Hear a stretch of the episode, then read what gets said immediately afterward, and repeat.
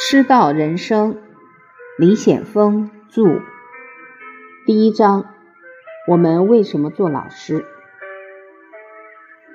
第十四页，有一所小学搞德育试点，从一年级开始，一个学期下来，学生变化非常大，家长变化也非常大。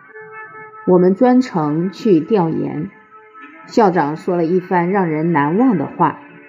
他说：“这一年的实验论证了一个事实：每个孩子都可以教得好，每个孩子都能成为有用的人。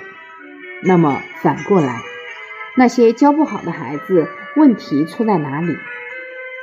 当三个班级实验后，我内心没有欢喜，只有反思。我们明明可以做得更好，可是没有做到。有两组数据。第一组数据：一九九七到二零零六中国高考状元调查报告，高考状元职业的实际情况与社会期望大相径庭。第二组数据：科技人力资源发展研究报告，名校学生多数选择出国留学，学成回国的人员不到三分之一。三分之二以上的人选择留在国外发展，希望移民成为外籍的高材生。为什么这些高材生不愿回到我们的祖国？一方面，确实是国外待遇、学习条件好，成长便利；另一方面呢，学生们从小上学接受教育，是谁培养了他？国家对他们有没有恩？如果学生们对国家没有感恩的心，我们作何思考？国家花了这么多钱，难道就是给外国输送人才吗？这些不能全怪学生们，因为学生也是我们教出来的呀。我们这一代老师有没有从小完善学生的人格？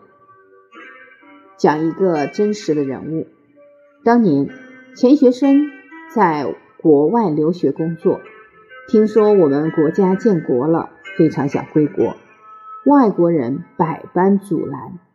后来是敬爱的周总理用朝鲜战争中的战俘把他换回来。一九五五年归国，前后花了五年时间。他回到国内和国外工资差距有多大呢？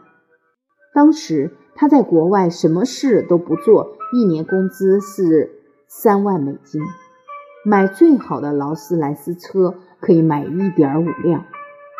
如果上班一年工资是五万美元，加上津贴就十几万，可以买两套高级别墅。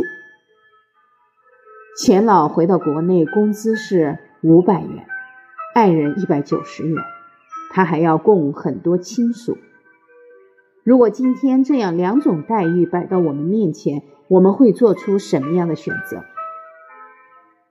钱老说：“我信钱，但我不爱钱。”在美国期间，有人好几次问我存了保险没有，我说：“一块美元也不存，因为我是中国人，根本不打算在美国一辈子。我在美国前三四年是学生，后十几年是工作。”所以这一切都在做准备，为了回到祖国后能为人民做点事。因为我是中国人，我的事业在中国，我的成就在中国，我的归宿在中国。不能理解，在国外三万美元不挣，非要到国内挣五百元，这正是一般人和钱老的理念不同的地方。我们无意褒贬什么。只是客观的看待历史，再过一百年，中国人一定还会记住钱老。可是后来这些前仆后继的留学生，真的到达人生顶峰了吗？获得优越的生活背后，已经失去了什么？秉心而论，每个家长都希望每个孩子一生能够获得最高的成就，像钱老一样。天赋的少年学子永远都有，今天的学习条件也比那个时代强好多。按道理，有机会比那一代人做得更出色。为什么没有达到那一代人的高度？我们今天在仰望钱老的人生成就，同时也在深深的反思。理念决定抉择。为人师的我们，要传递给孩子什么样的人生理念高度？常恐自己无远见，误我学子一生。作为老师，要像杨昌济那样欲栽大木，筑长天，就要给学生这种气魄，要做一个为国家、为民族着想的老师。虽然我们自己没有能力当总理、当院士，但我们一样有我们的中国梦。教育维系着国家的安危，牢记教育的使命，就能办好教育。中国兴必兴于教育。当有一天我们退休的时候，我们希望看到一个什么样的国家？面对我们可爱的祖国，我们思考：我们为什么做老师？为了国家的富强，为了民族的兴盛，为了世世代代拥有一个美好的家园。B，为了维持一份工作，哪一个应该是我们去选择的？在这个大家园里，住着你，住着我，住着我们的爸爸妈妈，住着我们可爱的儿女。近代教育家卢作孚先生说。但愿人人都为园艺师，把社会布置成花园一样美丽。一个老师能够敬业，首先来自于对自身职业的敬重。教育是心系天下安危的职业。当别人赞美我们的学生时，也是在赞美着我们这一代教育者。